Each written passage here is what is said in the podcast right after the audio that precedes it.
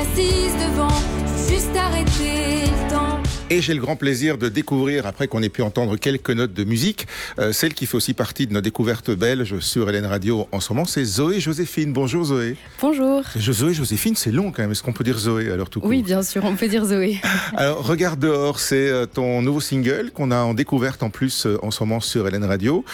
mais c'est aussi un EP qui vient de sortir, un EP six titres. Alors c'est marrant parce qu'il y a le single, donc Regarde dehors, et euh, la première plage de l'EP, euh, qui sont très up-tempo.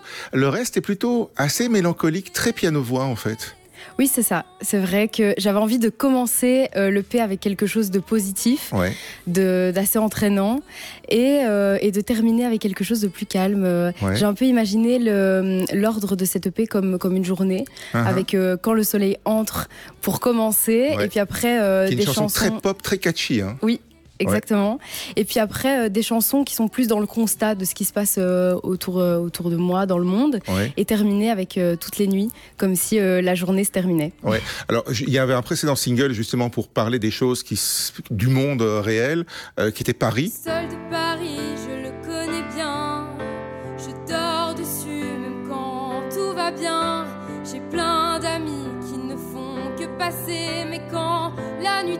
ils arrêtent de parler. Euh, c'est un SDF que vous racontez là-dedans, que tu racontes là-dedans.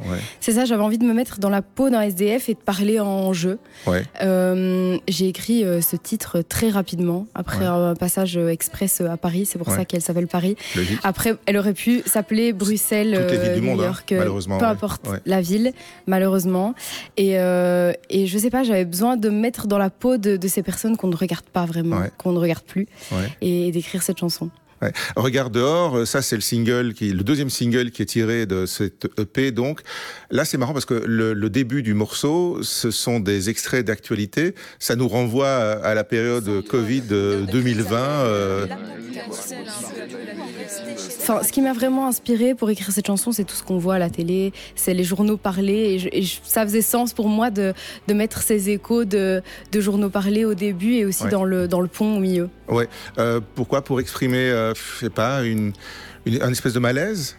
C'est un peu ça, c'est un peu ça, c'est c'est un peu euh, le fait de, de, peu importe sur quelle chaîne on, on zappe, peu importe la radio qu'on écoute, on a ces voix qui continue euh, et qui donne pas forcément de bonnes nouvelles. Donc, euh.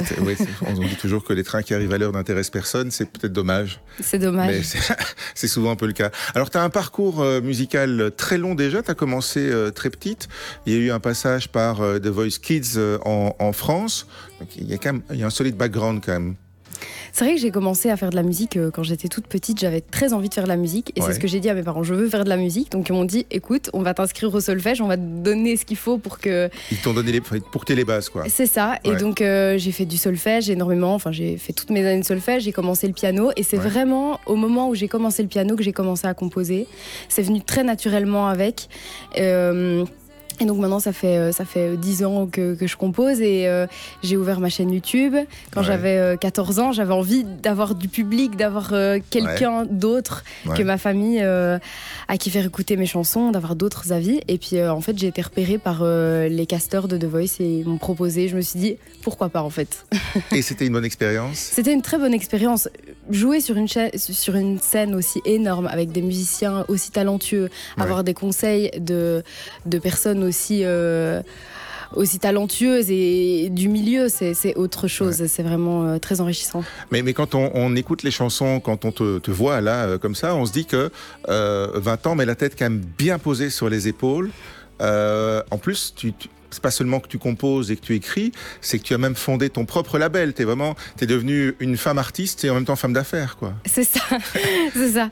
En fait, euh, j'ai décidé de créer mon label parce que pour ce premier projet, en fait, ça fait des années que je me dis, j'ai envie de sortir quelque chose. Et pour ce premier projet, j'avais envie, de tout choisir. Mhm. J'avais pas envie euh, qu'on me dise de faire d'une certaine manière ou d'une autre. Et j'avais envie de pouvoir choisir chaque titre, chaque parole, chaque musique, chaque. Vraiment euh, indépendante, quoi. C'est ça, chaque son de piano que j'allais mettre sur chaque chanson. Et euh, je me suis dit, quoi de mieux que de, que de créer mon label pour pouvoir, pouvoir sortir mon EP moi-même, finalement. Pour, pour, pour, celles et ceux qui nous écoutent ou qui nous regardent, en fait, l'utilité d'un label, c'est quoi finalement pour, pour un musicien, pour un artiste? C'est la liberté. Oui, mais ça, dire, ça fait quoi en fait un label? Alors, un label, ça va faire tout ce qu'on ne voit pas. Au final, euh, c'est les sessions studio, euh, c'est euh, les contacts avec les attachés de presse, les personnes créent une équipe en fait. Mhm. Et, et c'est en fait la possibilité d'avoir une structure qui va gérer pas à votre place parce que là c'est un peu un peu moins partout pour le moment. Mais mais avoir une entité et, et, sortir un album avec en dessous écrit ZG Records. Et c'est fait. Et c'est fait. Et donc heureuse alors? Ah mais très heureuse. Pour pour autant tu disais tu, tu fais beaucoup de choses toi-même. Donc la composition l'écriture le clip aussi, c'est toi qui a, qui a dessiné le storyboard, qui a choisi ce que tu allais, ce que tu allais en faire? Oui, exactement. Alors pour le clip, euh, j'ai écrit euh, un script de ce que j'imaginais et alors euh, j'ai eu la chance de le tourner avec un, un, vidéaste, réalisateur. Il s'appelle Driss Calvi. Il est très talentueux. lui, il vient de Paris et on a fait ça tous les deux. le clip a entièrement été tourné à deux. Ouais, à Liège, non? Oui, à Liège. Ouais, c'est ta ville? Oui, c'est là que je viens. bah, tu connaissais un peu les lieux, quoi. Tu étais à l'aise. C'est ça. Voilà, avec une, il y a des scènes, par exemple, sur un banc où les, personnes changent et euh, voilà, toi, toi, tu restes euh, au milieu. C'est quoi la symbolique? Euh, La symbolique, c'était comme si, en fait, quand on, est, quand on se retrouvait devant cette télé, cette télé un peu folle, le monde s'arrête, en fait. Et, et c'est comme si moi, j'étais figée là et que tout le monde continuait à bouger autour de moi et moi j'étais figée par ce qu'on me raconte. Tétanisée. C'était un peu ça, c'est ça, c'était un peu ça le, message. Ok, c'est ce que tu ressens par rapport à, à ta génération?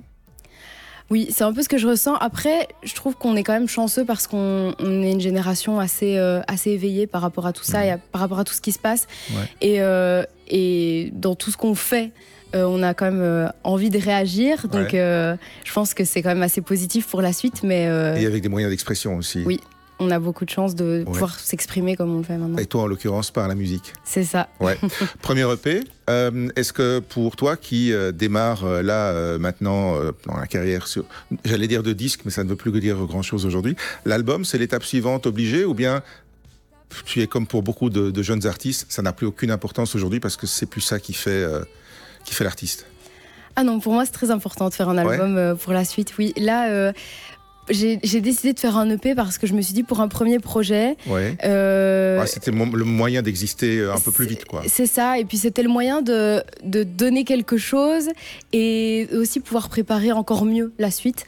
Parce que je pense qu'un album, ça doit être euh, encore plus, ça doit être encore plus réfléchi. Il y a plus de chansons. Évidemment. Et, et en fait, non, j'attends qu'une chose, c'est de pouvoir faire un album parce que des chansons, j'en ai vraiment beaucoup en stock pour le moment. J'écris depuis tellement longtemps que je, je les compte plus. Je dois en avoir plus de 70, 80 et ah j'attends qu'une chose, c'est de pouvoir les, les faire écouter. Donc, euh, Avec toujours euh, l'importance, la prépondérance du piano c'est ton instrument de composition? C'est mon instrument de composition. Je compose toujours au piano et bizarrement, je compose toujours les paroles d'abord.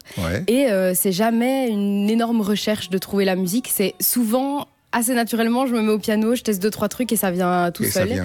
Et j'ai essayé avec d'autres instruments, ça ne marche pas pareil. Ça ne ah, marche pas de la même manière. C'est magique le piano quand même. Le, piano c'est magique.